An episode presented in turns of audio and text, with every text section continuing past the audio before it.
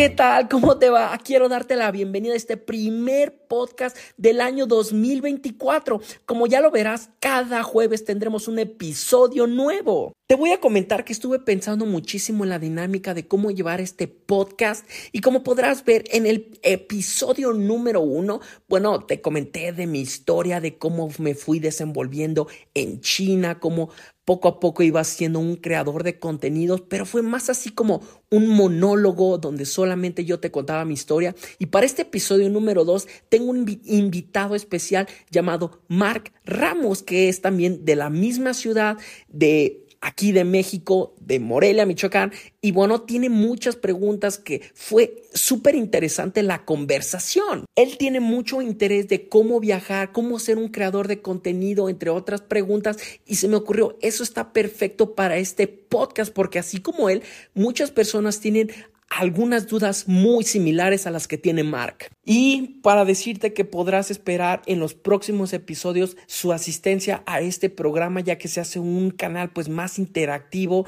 la verdad muy padre la dinámica y pues vamos a escuchar la conversación con Mark. Y bueno, antes de comenzar, quiero comentarte que tenemos un curso que podrás ver en el link de este podcast acerca de cómo ser un creador de contenido. En este curso aprenderás desde nivel principiante hasta nivel experto cómo ser un creador de contenido. Y además, otra de las ventajas de pertenecer a esta comunidad de creadores de contenido es que también podrás tener acceso a videollamadas grupales una vez por semana resolviendo tus dudas en vivo. Y bueno, así podrás hacer conexiones con otros creadores de contenido. Bueno, ahora que ya estás listo, ya estás lista, vamos a ver esa conversación que tuve con Mark. Vámonos para allá. ¿Qué tal? Pues bienvenidos a todos a un nuevo episodio. En esta ocasión tenemos a un invitado súper especial. Por favor, ¿cuál es tu nombre? Eh, hola, ¿qué tal? Eh, mi nombre pues es Mark. Eh, me presento, soy de la ciudad de Morelia, al igual que pues este Eduardo, Eduardo Garduño, que pues también me, doy con la sorpresa de que también es este moreliano. Ya tenía ahí la pues la sospecha de que era moreliano por el simple hecho de que le iba al Monarcas y pues este ya ahí un poquito me puse en contacto con él y ya fue que nos pusimos un poco de acuerdo, yo con unas dudas y pues él también con la pues con la intención de ayudar a la gente que precisamente también pues tenía preguntas acerca de cómo es este estilo de viaje em, eh, bueno, este, este estilo de vida viajero, ¿no? Sobre todo. Sí, pues bueno, eh, la verdad que sí me sorprendió de que vi en mis, en mis mensajes y vi un mensaje tuyo de Mark y dije, eh, pues bueno, está, está interesante porque me comentaste, oye, yo también soy de acá de Morelia y quiero viajar, me comentaste, un poquito me comentaste de ir a Canadá, que estuviste un tiempo por allá. Y pues dije, wow, o sea, yo precisamente como lo venía viniendo, ya lo venía diciendo en, del 2023, quería alguien que me ayudara para hacerme, pues sí, este tipo de preguntas, porque a veces, pues uno, como ven en el, en el episodio pasado, pues uno dice, dice, dice, y a veces no sabe lo que, pues sí, los demás quieren escuchar, ¿no? Pero muchísimas gracias que estés acá, Mark. Pues vamos a darle. ¿Qué, qué te ¿Qué te gustaría, eh, pues más que nada, saber de, todo esto? Me preguntaste algunas cositas que querías saber. Cuéntame, cuéntame. Mira, pues yo soy como el, pues, el típico millennial que quiere viajar y se la quiere, pues, quiere tener un estilo como de vida viajero. Ajá. Y pues obviamente ves en redes sociales, como que en Instagram, como que en Facebook, a todas estas personas que se dedican pues a viajar, que hacen, que están en un país y de pronto ya están en otro y, bueno, uno se pregunta, ¿a qué se dedica esta gente, no? ¿Cómo es que pueden eh, sustentarse un, vida, un estilo de vida viajero? Y ya no solo influencers, porque pues uno dice, ah, bueno, es que pues son influencers, es natural que pues tengan un, un ingreso constante eh, por medio de sus redes, pero también pues yo sé de, de gente que no es influencer, que no está, mm, a ver, que no, no es como que se promocionen como influencers, pero sí que tienen también este estilo de vida viajero. Sí. Y pues obviamente a mí me surgen muchas dudas de cómo fue que empezaron, cómo fue que, cómo es que uno pudiera pues realmente encontrar el camino, ¿no? Porque pues hay diferentes caminos, obviamente cada uno va a tener diferentes formas de haber llegado pues a la misma pues al pues a la misma sí, pues, meta la misma meta puedes llamarlo así. Y, y, pues nada como yo siempre he querido pues tener enfrente a una persona precisamente que se dedica a viajar que puede pues puede tener este estilo de vida que ya ya lo he mencionado y Sí. Y, ahora sí como que hacerle preguntas y, pues también, ¿no? Como que me cuentes un poquito tus anécdotas. Sí. Para saber un, poquito cómo es eh, la, vida de una, de una persona que se ha podido dar el lujo de tener un, estilo de vida viajero. Sí, pues mira, a ver... Creo que me voy a adelantar un poquito a un montón de cosas que tenemos por, por hablar, pero sí, así si me lo, si me lo planteas, pues yo creo que he visto muchas personas, como dices, no son influencers, creo que hay personas que son freelancers, son personas que eh, tocan la guitarra, que son mochileros, que hacen organizan eventos, o sea, hay muchas formas de viajar hoy en día que no necesita, si antes era más fácil decir, es que tengo dinero, es que mm, heredé una fortuna y puedo viajar, pero hoy en día creo que hay muchísima gente que he visto que se dedica a muchas cosas. Eh, puedo decir que cada país que voy, pues sí hay, hay eh, vamos a, a, ponerlo que cada país sí hay un poquito más de diferencias entre la gente que viaja. Por ejemplo, si vas a, no sé, a Canadá, como latino, pues vas a decir, o sea, tienes como que una forma, no vas a ir de maestro, digamos. Si vas a Asia, pues la mayoría de, la gente que va a Asia es como maestro. Si vas a Sudamérica, que ahí venimos, es, pues la gente que vi que son extranjeros son gente como local, ¿no? O sea, cada país creo que, que los extranjeros de cada país, pues sí se dedican a cosas muy diferentes. Entonces, igual aquí en México, la gente que viene, pues la, mayoría son europeos o son americanos, que no creo que vengan a, a ser maestros, ¿no? Vienen a vacacionar Sí, por ahí. Pero bueno, que eh, si, ¿cuál sería una pregunta así que me dijeras? Esto es lo que me, encantaría saber. Bueno, eh, vi que tenías pues ahí varios, bueno, dos cursos más como puntuales, uno como que es de mm, Academia del Nómada, alguna cosa así, y otra que es más orientada pues a hacer contenido, a, como hacer pues contenido, ¿no? Sí. Creador de contenido, esa es la palabra. Eh, obviamente, pues he barajeado dentro de mis posibilidades el, ir como mochilero, ¿no? Este, ir pues haciendo voluntariados, como que ir, pues el ir ahorrando lo más posible es una opción, claro. Pero obviamente, pues a mí me gustaría como que estar ganando al mismo tiempo que uno está viajando. Y obviamente si voy a estar haciendo un voluntariado, pues probablemente no tenga tiempo de, de, yo pues de estar pues con una computadora y estar haciendo pues ahí como freelancer, ¿no? Entonces es o una o la otra. Eh, obviamente pues si puedo hacer contenido yo de lo que estoy haciendo y no sé cómo, pues probablemente tu curso sea una muy buena opción para mí para pues poder yo estar generando y, y, pues eso me pueda llevar a otras cosas, lo pueda diversificar y generar negocios a partir pues de la audiencia que yo pueda estar este, yo generando, ¿no? Em, sí, creo que tocaste temas súper importantes. Ahí son viajar y creación de contenido. Mira, cuando yo empecé no tenía ni idea de que iba a ser creador de contenido. No tenía ni idea de eso. ¿Cómo empecé?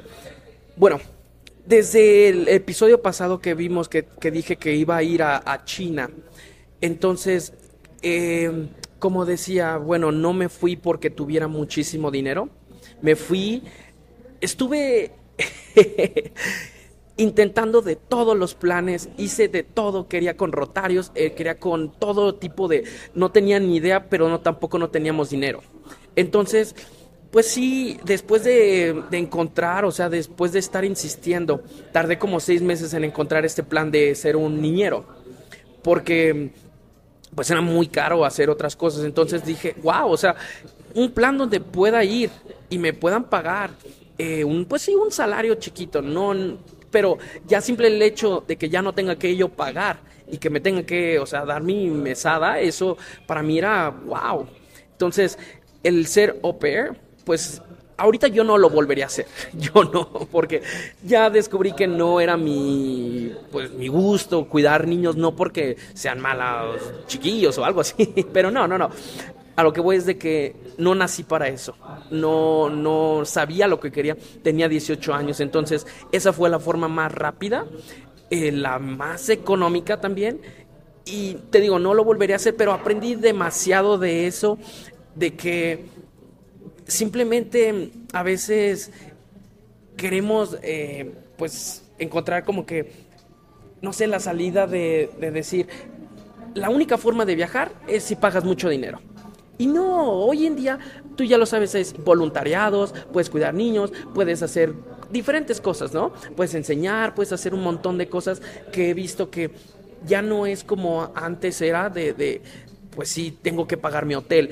Por ejemplo, una, una mm, solución rápida, el couchsurfing, que simplemente, eh, pues te puedes meter, o sea, es una red, ¿no? Sí conoces de, de couchsurfing. Sí, claro. Eh, Pues haces tu perfil, ¿no? Y Claro.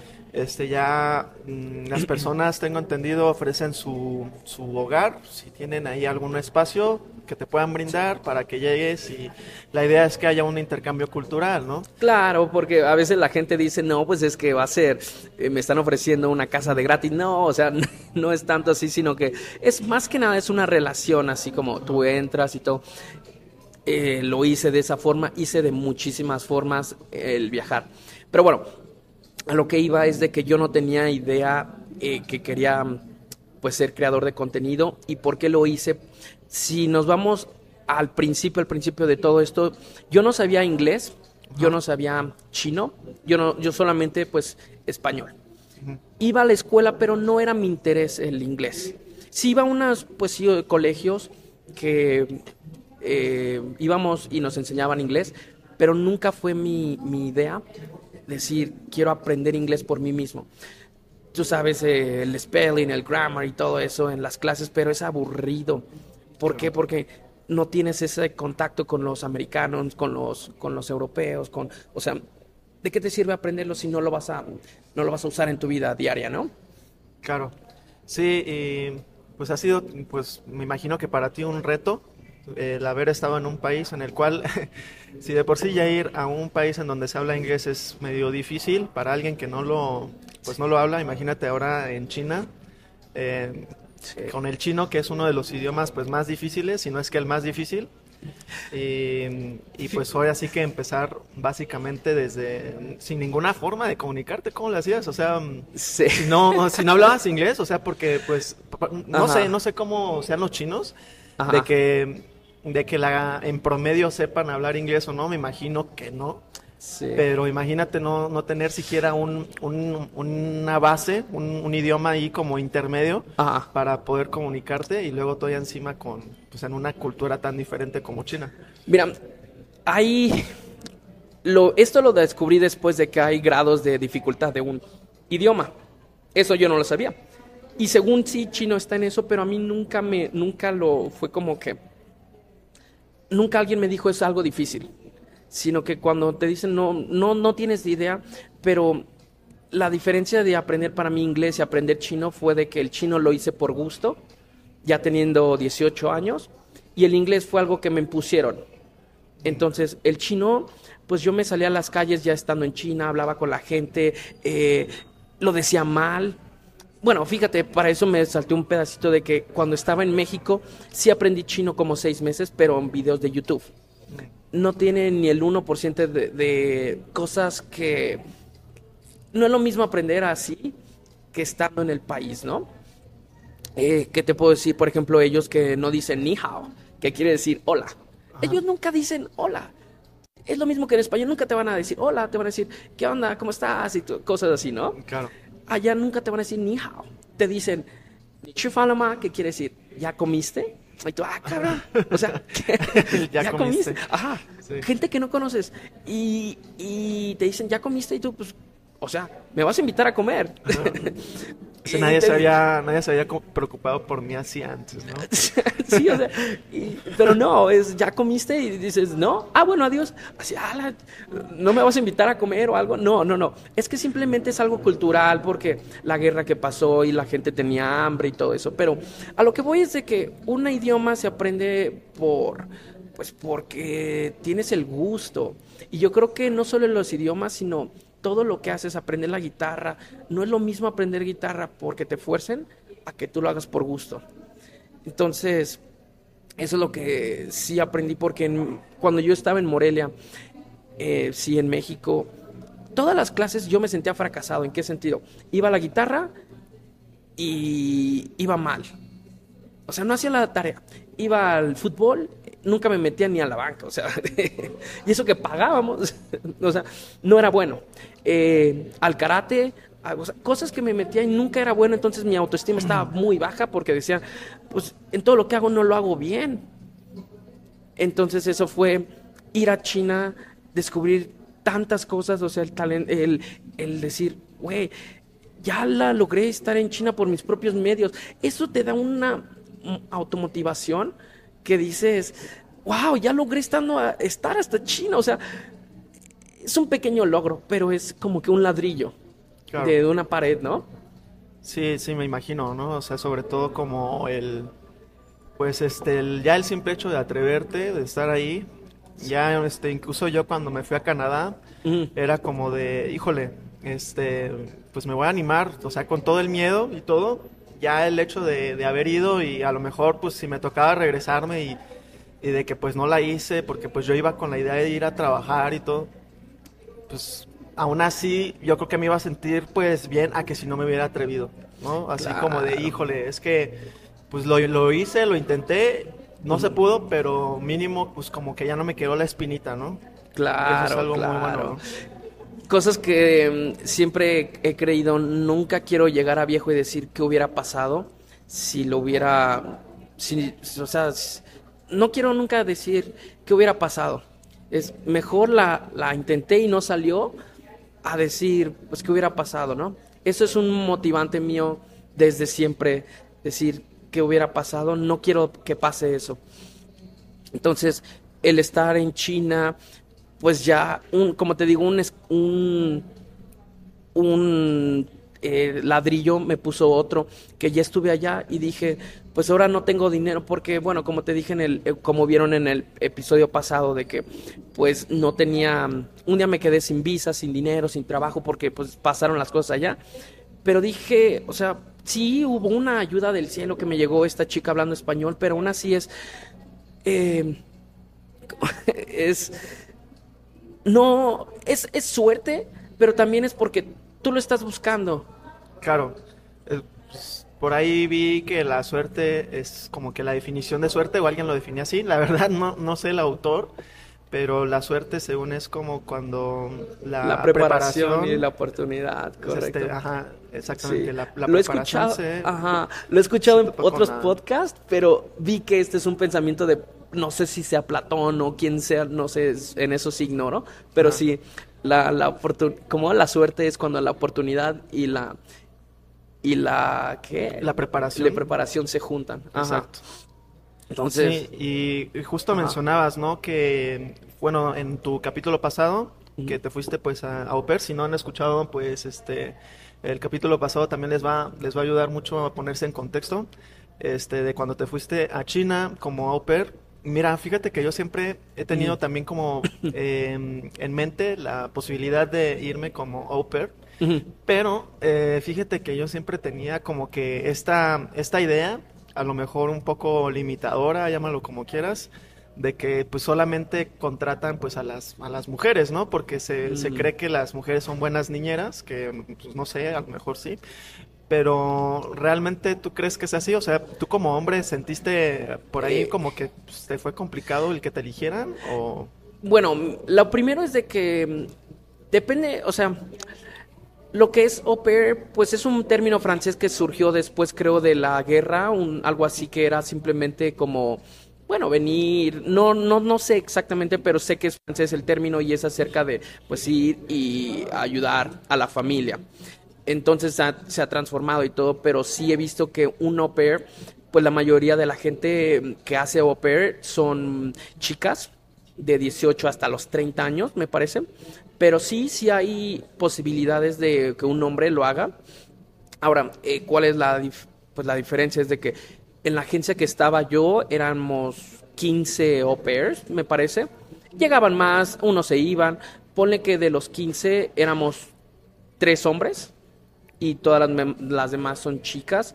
Y sí, es porque las familias creen, o sea, eh, que las mujeres pueden cuidar mejor a los niños. Eso ya depende mucho de, la cultura, del país y todo, ¿no? Pero sí, en China, pues puedo decir que sí fue de esa forma. Este, bueno, au pair, la verdad es de que sí funciona, pero creo que en esa agencia donde yo estuve no fue bueno porque hubo tantas mentiras y todo eso. Entonces yo eh, creo que recomendaría, si te quieres ir como pair, haz tu tarea de ver, ver una agencia que sea legítima, porque hay muchos, muchos scams, hay muchos, hay mucho, lo he visto también muchas veces. Y otra cosa es de que en, la, en el tiempo de espera es muy grande, estuve esperando a mi familia que me eligiera como por cinco meses, este, siempre es el va y viene y luego como son 14 horas, 12 horas de diferencia de China acá. Entonces, pues a veces mandas un correo o un mensaje, la agencia lo, lo, lo, toma, se lo pasa a la familia, la familia está eh, haciendo sus cosas, entonces te desesperas mucho y hay mucha gente que lo deja. Ok. Entonces, sí. Yo creí que aplicabas por ahí directo, no sé si sea como la página de Oper pero me, cuentas que hay como una agencia, ¿no? Ellos te, facilitan esta, esta labor, o sea, ¿cuál es la diferencia entre si aplicas con agencia a si lo haces, no sé, directamente a, la página? Mira, tengo entendido, te digo, como no nos... Tengo entendido es de que Oper, donde sea, son intermediarios. Básicamente, ellos cobran a la familia porque tú seas su maestro particular y a ti te cobran, pues no, el más mínimo, porque seas, pues hagas tu perfil y todo con ellos. Entonces, ¿quién se lleva el premio grande? Es la, agencia. Porque en este caso, la familia pagaban 8 mil yuanes. El yuan estaba a 3 pesos mexicanos, como 24 mil pesos, por mis servicios. Eso yo nunca vi ese dinero. Se quedó con, con la agencia. A mí, la familia, aparte de los 8 mil yuanes, me cobraban a mí, eh, me pagaban a mí 1500 yuanes de mesada. Entonces, al final, a mí me vendieron la idea de que yo iba a ser como un hermano mayor ah, para la familia. La agencia me lo vendió así. Eh, y la familia no es, es que no queremos, o sea, ellos quieren un maestro particular, porque quieren que les enseñes inglés o español o lo que sea. Claro. Entonces, ajá. Y luego tú que no sabías hablar inglés, ¿no? Sí, sí, sí. Entonces, este, ajá. ¿Cómo le hacías entonces? Este... Yo aprendí, aprendí. Ahí como que improvisabas o cómo estuvo ahí. Eh, a los 18 años creo que se te, se te facilita más que ya estando, pues ahorita ya tengo 26, se me facilita más en ese tiempo que ahorita y pues así de sencillo la señora me corregía, la mamá sabía más inglés que yo y me corregía, por ejemplo, eh, decir el color yellow, el amarillo. Yo decía yellow. Y es, no, no es yellow, es yellow. Pero esas cosas y que, y, pues sí, o sea, ahí mismo tienes que tener como que esa, que decir, güey, eh, hasta me corrigen eso. Entonces tú tienes que decidir, ¿es para ti o no? Ajá, claro. Pero bueno, cuando la mamá no estaba, pues me ponía a ver caricaturas con el niño de Mickey Mouse y ya yo tenía mi libretita y yo anotaba, ah, Mickey dijo esto, porque estamos hablando, era en el 2015, no tenía ni un celular bueno ni nada, entonces, pues era como que la necesidad te lo hacía, ¿no? Y luego que, pues con, habían más au pairs que yo les preguntaba, eh, oigan, ¿cómo se dice esto? Había otro mexicano, entonces eso fue lo que me ayudó. Pero el primer día con todos los au yo decía, no mames, el síndrome del impostor que, que yo decía, no, todos tienen mejor inglés que yo. eh, todos son alemanes, son, son, o sea, hay gringos y yo soy el mexicano, o sea, eso me, desvía. Entonces, es el síndrome del impostor que dices, no, la neta, ¿qué hago aquí? A veces te llega esa... Y no solamente, bueno, ya estamos hablando mucho de Opera y eso, pero no solamente de eso, sino de creación de contenido, de tener un trabajo, de, de todo, creo que siempre nos, nosotros nos pues nos autosaboteamos, decir, no soy lo suficientemente bueno, hay mejores personas. Y todos piensan lo mismo y al final el que se arriesga lo gana. Sí, así lo creo yo, de que, pues, si no te arriesgas, la neta, no, no, la verdad no vas a hacer, pues sí, vas a conseguir algo más, ¿no? Claro. Y bueno, este, pues mencionabas en tu podcast eh, pasado eh, que pues decidiste renunciar a los tres meses. Que ahí estuvo medio complicado. Este, al último, pues este, estabas medio con una incertidumbre y te topaste con una chica, ¿cierto? Sí, sí, sí, sí. Bueno, lo que pasa es de que ya veo que no es lo mío ser au pair. Eh, ya para eso pasaron muchos dramas con la familia, con la agencia, como que, mira, eh, perdón por decir esto en el, podcast y todo, pero hubo au pairs que se suicidaron, porque era demasiada la presión de que mucha gente pues eran, pues no sé, no tenían en casa algo, entonces, este, pues imagínate, la familia los corre eh, porque no, no se ajustan a la medida, o sea, de la familia o hay malos entendidos y pues esas, esos hoppers no querían regresar a casa. Entonces, pues ya imagínate. Entonces, lo que pasa es de que te corren y no eres responsable, no se hacen responsables por ti, ni la familia ni la agencia, tú tienes que pagar tus propios gastos. Y en los contratos ahí está, de que si te corren, si haces algo mal, te pueden, o sea, te pueden y tú pues eh, quedas en el limbo. Te puedes regresar a tu país, pero tendrás el dinero, eso lo tienes que pagar tú. Entonces, por eso les digo, vean todo, todo, todos los contratos, todo, todo, porque tienes que saber eso. Este, entonces, si esas personas no pudieron, entonces hubo mucho drama, hubo y pues había gente buena en la agencia, pero había gente pues que no le interesaban los, los chicos. Entonces, yo tuve problemas y todo, pero nunca dije nada a la agencia ni a la familia porque simplemente dices, pues ya estoy aquí, tengo que hacer un plan B. En lo que pues a veces me salaba la clase de chino y decía, no, pues es que tengo que ir a ver cómo consigo algo, o sea, cómo trabajo, cómo hago algo más, o sea, pues sí, esa mente de, latino, yo creo que eso es en, el buen sentido de que, pues muchos se quejaban, los, no sé, alemanes se quejaban, es que no nos dan las buenas condiciones, y yo decía, mira, no digas nada, yo me decía a mí mismo, pero en vez de quejarme, ve y, ve, haz algo por tu propia cuenta, ¿no? Entonces, sí conocí a esta chica, este, que me ayudó y todo, pero para eso, o sea, te digo, otra vez vamos con lo mismo. Es suerte quizás, pero es, si no lo estás buscando, no lo encuentras. Entonces, sí, sí, me ayudaron y todo, conseguí renuncio a la familia, me ayudan, eh, ya me meto a la Universidad de Chino para tener la visa, eh, me ayudan con el trabajo, me consiguen un trabajo, me dejan vivir en su casa. Para mí fue wow, una, pues no sé, un regalo de Dios.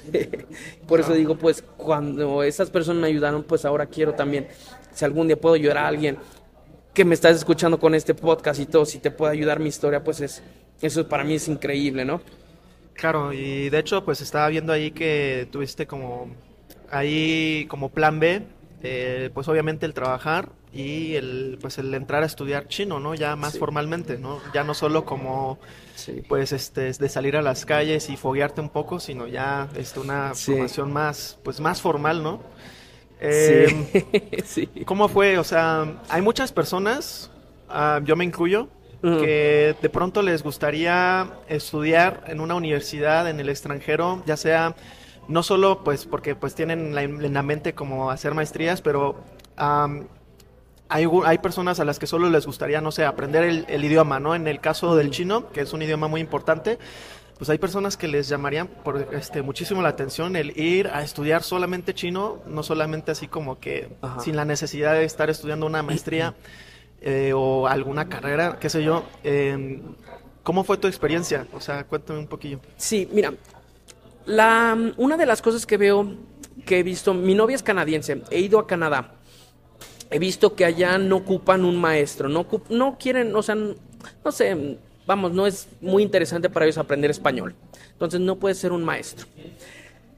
Entonces en todo América, el continente americano, ponle Sudamérica, Norteamérica, Centroamérica, el un idioma tienes que, o sea, no vas a enseñar inglés o te pagan muy poquito. Pero ya en el continente, en el europeo tampoco porque tienen un buen sistema de, de inglés. Pero en el continente asiático es están muy interesados en aprender idiomas porque saben que es talento que ellos no, o sea, es talento extranjero. Entonces es muy, muy, muy diferente irte a Asia, a China, a Vietnam, a, a todos esos países a enseñar un idioma, lo que es español o lo que es inglés, a que irte a Estados Unidos. Es muy, muy, muy diferente. En el sentido de que, pues allá necesitan mano de obra en Estados Unidos aunque sepas francés, aunque sepas inglés, aunque sepas español. Me, refiero a solamente eso sin carrera, ¿no? En China necesitaban mucho el inglés. Entonces yo como ya sabía, pues ya estaba estudiando inglés, ya estaba estudiando chino, pues es, ah, ok, les puedo enseñar un poquito de inglés, les puedo enseñar español. Entonces, esa fue la gran diferencia de ir a, pues a Canadá y, e ir a Asia. Y la, la ventaja es de que no te pagan muy poco. Eh, en China, pues puedes llegar a ganar hasta 5 mil dólares. En serio, eh, no te miento. Y pues queda, queda. Pero, mira, la cosa está de que también en China, en Asia es ilegal trabajar si no tienes un permiso de trabajo. ¿Lo puedes conseguir? Claro que se puede conseguir. Mis hermanos ya tienen, están en Vietnam ahorita y ya tienen, no son maestros, o sea, pero sí tienen la visa de trabajo y se puede simplemente con que tengas una carrera. En China lo mismo. Si tú tienes una carrera, yo no tengo, yo no tengo. Lo que yo hice fue chino mandarín, es un, como un curso, pero no es validado como, como carrera. Claro. Pero ellos sí pueden ir y tú te puedes ir a, a China, te puedes ir y te pagan aproximadamente, pone 20 mil yuanes, que pone que está a 2.5 pesos, no sé, 50 mil pesos, 60 mil pesos. Wow. Y es muy diferente irte como educador a ser mano de obra en Canadá o en, Estados Unidos. Sí. Sí, que de hecho ahí, pues, este, si se preguntaban al inicio, eh, nadie me ubica, pero si, si por ahí escucharon que me fui a Canadá, fue precisamente a pues, ser mano de obra. Sí. no tenía el permiso, no lo hagan compas, pero pues sí está muy difícil, está muy difícil este ser mano de obra en otro país y más este pues siendo ilegal. Y bueno, ya retomando un poquito como lo de la universidad, este, entonces tú hiciste un curso de, de chino, ¿cierto? Sí, estuve estudiando chino, era, en las mañanas estudiaba chino tres horas y media, de lunes a viernes, en las tardes bueno, o sea, me conocí, mi, yo lo voy a tomar como que era mi universidad porque sí es el ambiente universitario, pero era mucha gente que iba por propósitos diferentes. O sea, eran dueños de compañías importantes que iban allí y, y querían aprender chino y yo, o sea, imagínate de 18, ellos ya tenían 36, 40, otros de India, de, de Manchester, ahí de Inglaterra, de, de, todos los países había. Entonces me rodeé de, pues sin yo buscarlo, me rodeé de, de gente que hacía muchas cosas diferentes. Entonces aprendes un poquito de todo de importaciones, exportaciones, permisos, eh, todo, ¿no? Aprendes muchas cosas. Eh, puedo decir que estuve dos años y medio. Terminé hasta el quinto nivel de seis. Y sí, eh, aprendí muchas cosas de importaciones, todo eso. Cosa que no me gustó, lo intenté, no me gustó. Todos dicen, si vas a China tienes que aprender de importaciones, eh, todo eso.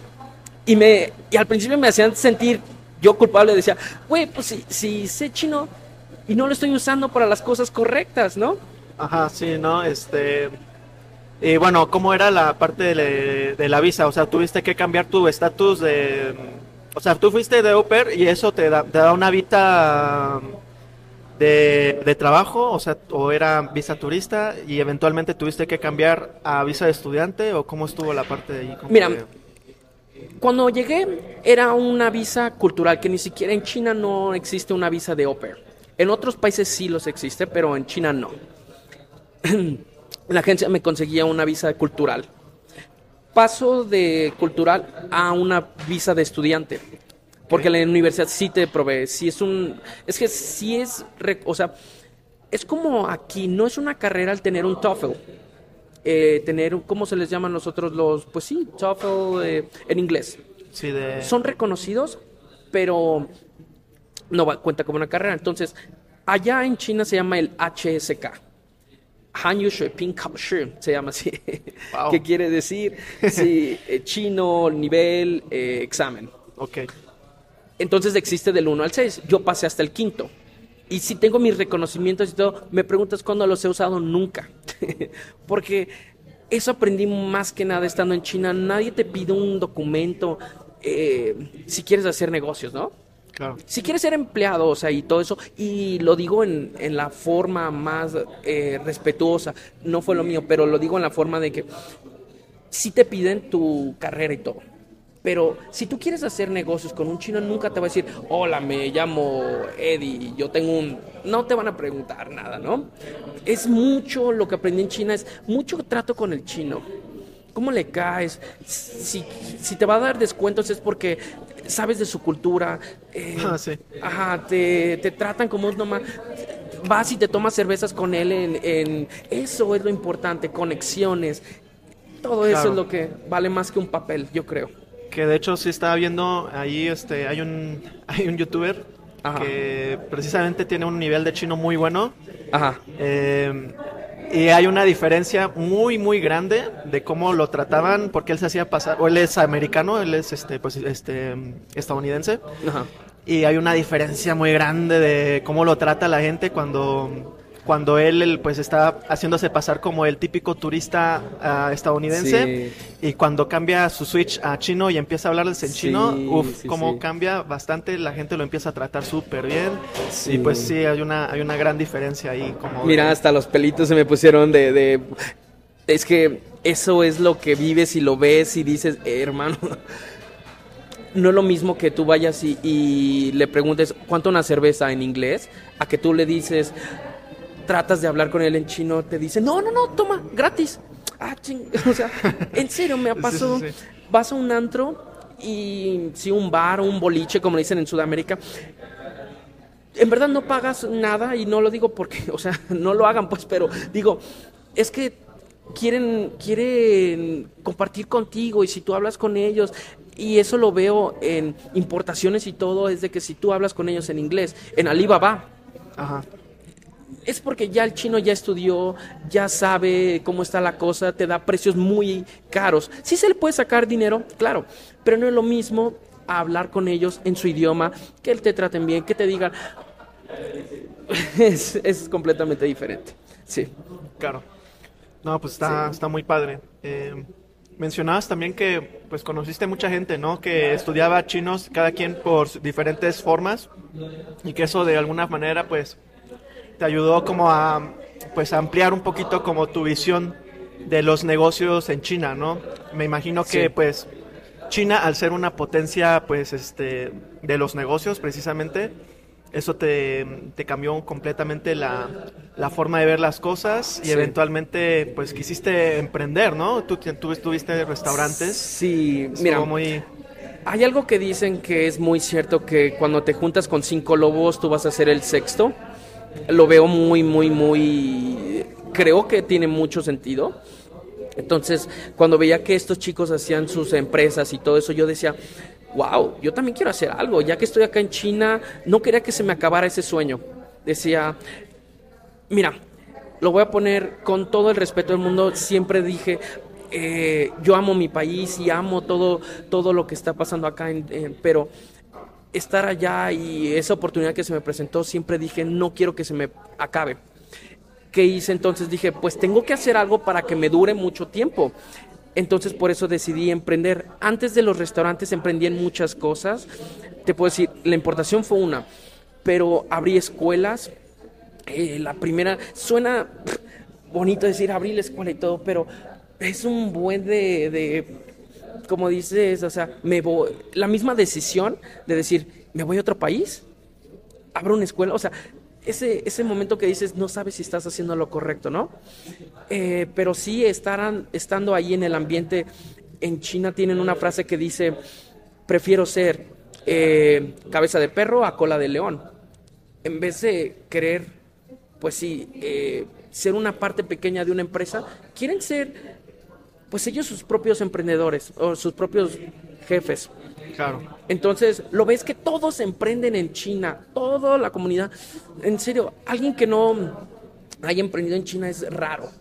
Y acá es en Latinoamérica, te digo otra vez con todo el respeto del mundo, es, es, es más raro encontrar eh, gente que, que, esté emprendiendo. Sí.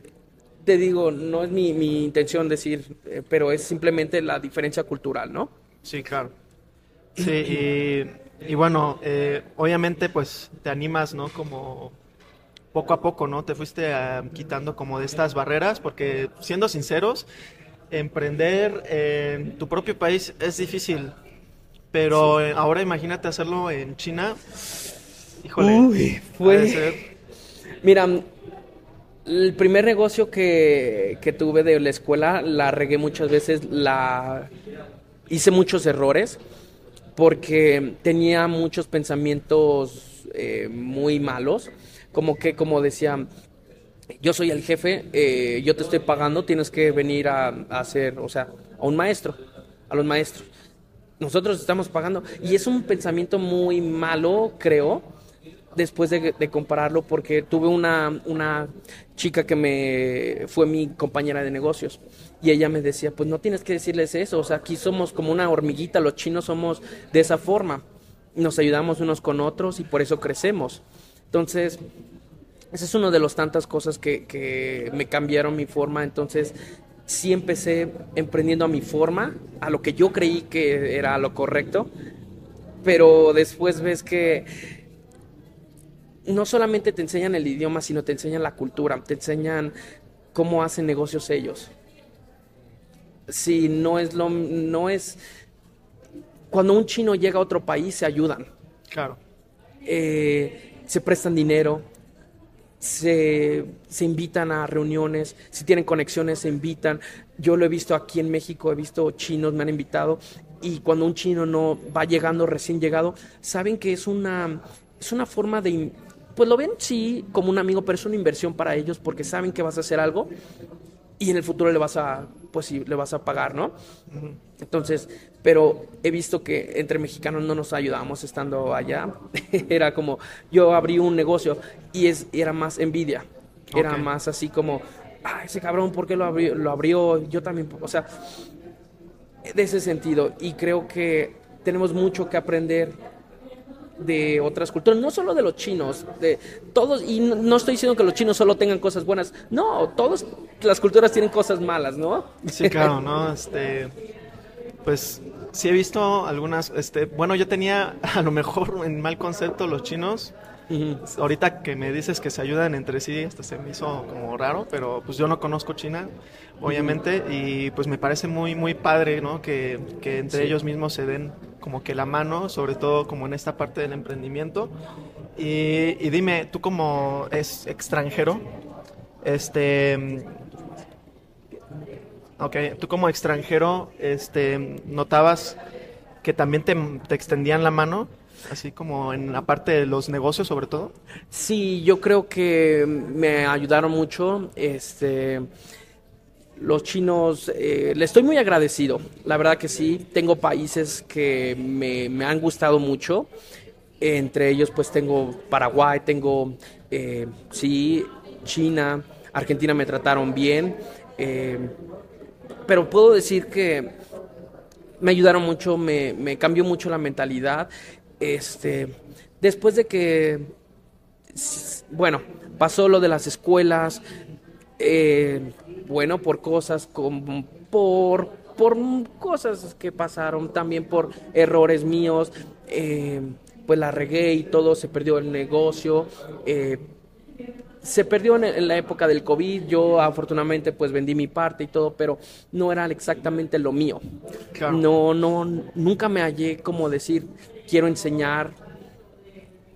Lo hacía porque es buen, era dinero, entonces siempre estuve pues ahí en ese negocio de, de, la enseñanza y eso, pero no por amor a decir, uy, hoy voy a levantarme y enseñar, no. Enseñar sí, pero enseñar un idioma no, porque a ellos les interesa mucho el inglés y no es mi lengua natal. Entonces no estaba orgulloso de hacer eso. Pasa lo de los restaurantes y ahí sí estaba orgulloso. Sí decía, quiero que un chino come un taco y diga esto qué es eso me, motivaba más.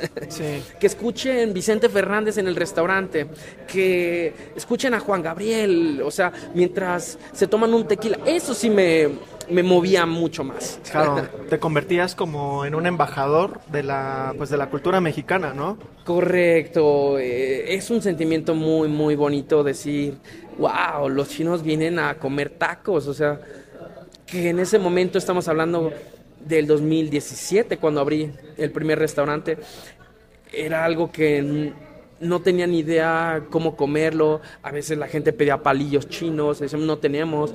Pedían tenedor, pedían guantes, porque allá se come mucho ah, las cosas como pizza, hot dogs, eh, nachos, todo se come con guantes de plástico. Ah, ok. Ajá. Entonces. sí, em, luego también vi que ahí en tu podcast, em, obviamente, pues hay muchos retos que vienen, este, pues de, pues de abrir un restaurante. Una de esas, pues, es atraer a la gente. Mira, cierto. Claro. Eh, ¿Qué te parece si dejamos eso para el próximo podcast? Porque ahorita veo, se me pasó estos 45 minutos súper rápido, pero vamos a dejar ese, ese tema porque ahorita de acerca de la creación de contenido y todo para el próximo podcast. ¿Qué te parece, Mark? Ah, pues me parece muy bien. y ya sirve que entramos de lleno un poco como a la pues hasta la utilidad que tiene el ser como creador de contenido, un poco como la, la diversificación que le puedes dar dentro de los negocios, el alcance y pues un tonto también como el eh, cómo llevarlo para sustentar una, un estilo de vida viajero. Sabes, a mí me encanta esto porque es como que podríamos eh, solamente y pueden ir al episodio número 3, al 4, al 5 que vamos a hablar más de este tema, pero es ¿Por qué fue importante para mí? ¿Cómo lo uso? Eso es lo que creo que más que una clase quiero decir por qué es importante, ¿no? Pero bueno, hasta aquí vamos a dejar este podcast, Mark. ¿Sí?